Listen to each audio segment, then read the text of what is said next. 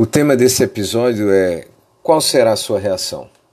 No Salmo 137, do verso 1 a 4, vemos aquilo que está escrito: Junto aos rios de Babilônia nos assentamos e choramos, lembrando-nos de Sião. Nos salgueiros que há no meio dela penduramos as nossas harpas, pois aqueles que nos levaram cativos nos pediam canções e os que nos atormentavam que os alegrássemos, dizendo: Cantai-nos um dos cânticos de Sião. Como, porém, haveríamos de entoar o canto do Senhor em terra estranha? É impossível negarmos que estamos passando por uma grande crise na humanidade, tanto na saúde como na economia.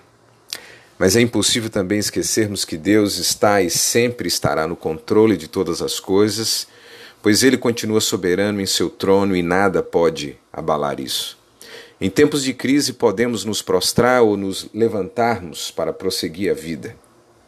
No texto que lemos, vemos o povo de Israel vivendo um tempo de cativeiro na Babilônia. Eles estavam tristes, desesperançados, olhavam apenas para a situação que viviam e para tudo aquilo que estava ao seu redor. Eles não conseguiam levantar suas cabeças e nem olhar para cima e prosseguir com as suas vidas.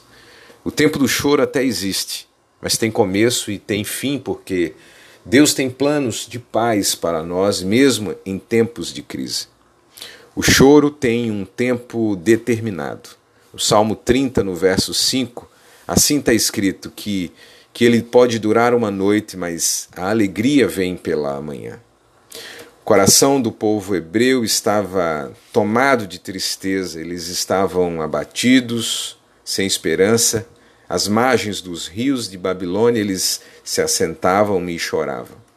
Chorar em um tempo de crise é algo legítimo, porque até ajuda a extravasar a ansiedade e a dor da alma, mas o choro, quando ele se prolonga, ele tem um efeito totalmente contrário, gerando mais tristeza, angústia, incertezas e desesperança.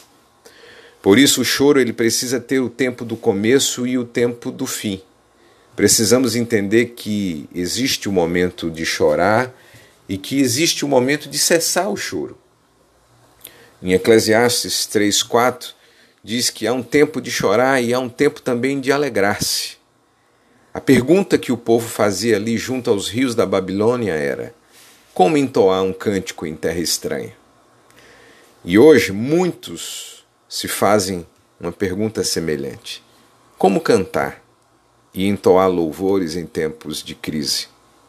Em Romanos 4, do verso 20 ao 21, está escrito assim: Contudo, à vista da promessa de Deus, não vacilou por incredulidade, antes foi fortalecido na fé, dando glória a Deus e estando certíssimo de que o que Deus tinha prometido também era poderoso para o fazer. Vemos que Abraão viveu várias crises em sua vida, mas a Bíblia nos mostra que ele foi fortalecido na fé, dando glória a Deus. A promessa que temos é que o Senhor prepara uma mesa na presença dos nossos adversários. E eu gostaria de te lembrar que os nossos adversários são espirituais. Enquanto estamos em guerra, Deus está preparando uma mesa para nós. E essa é uma mesa de paz, de alegria, de renovo de provisão plena. E Deus te convida para você assentar-se a essa mesa. É tempo de cessar todo o choro e, e se assentar à mesa que o Senhor tem preparado. Deus tem planos de paz para você e para mim. Em Jeremias capítulo 29, verso 11 está escrito: Porque Ele é quem sabe os pensamentos que tem ao nosso respeito. Pensamentos de paz e não de mal, para nos dar uma esperança e um futuro. A orientação de Deus aqui é que levantemos a nossa cabeça e prossigamos olhando firme para o Autor e Consumador da nossa fé.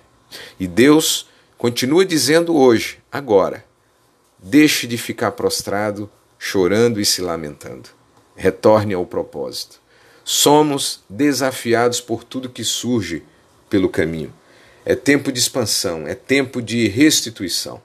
Ainda que a alma esteja dizendo para se assentar e chorar, levantemos e caminhemos em frente. Na crise, em toda crise, sempre temos duas opções: chorar ou reconstruir a vida. Deus está te dizendo hoje: levante, ande e reconstrua a vida. Os planos que Deus tem para nós são planos de esperança e de paz, independentemente de qualquer situação. Você pode se levantar, enfrentar a crise, olhar firme para o Autor e Consumador da sua fé, que é Jesus, porque ele diz: levante-se, reconstrua sua vida. Deus quer te levar uma vida abundante com temor do Senhor.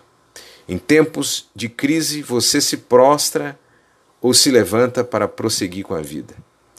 Levante-se agora e reconstrua tudo novamente. É chegado um tempo de uma nova oportunidade e renovação para você. Lembre-se que você tem duas opções a fazer. Faça a sua escolha. Escolha se levantar e andar. Que Deus te abençoe e te guarde, que Deus faça resplandecer o seu rosto sobre ti e te dê a verdadeira paz, a paz de Cristo.